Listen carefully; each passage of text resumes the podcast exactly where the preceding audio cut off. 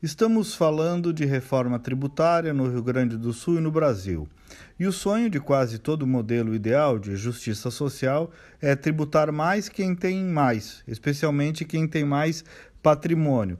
O desafio é transpor isso para o mundo prático, porque se a tributação do patrimônio é de tal modo pesada a ponto de inibir o acúmulo patrimonial, por exemplo, as riquezas tendem então a ter uma maior volatilidade especulativa, ou seja, se é muito oneroso ter patrimônio, isso pode por um lado, fazer o dinheiro circular mais, que é o que se deseja, mas pode também, por outro lado, fazer o dinheiro ficar mais parado no banco. Simplificando, se houver muito imposto sobre o patrimônio aqui, o investidor atravessa a fronteira, investe no Uruguai, no Paraguai, como muita gente está fazendo, ou na Argentina.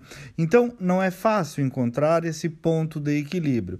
E tem um problema aí de ordem cultural e política, que é uma visão que criminaliza o acúmulo da riqueza como se isso fosse um mal ou se fosse a causa da pobreza. É aquela velha ou envelhecida visão de luta de classes que ainda faz muitos corações e mentes por aí. Só que, na verdade, o acúmulo de riquezas também produz desenvolvimento, porque é dele que provém investimentos, novos negócios, movimentação econômica e, por consequência, emprego, renda, inclusive para os mais pobres.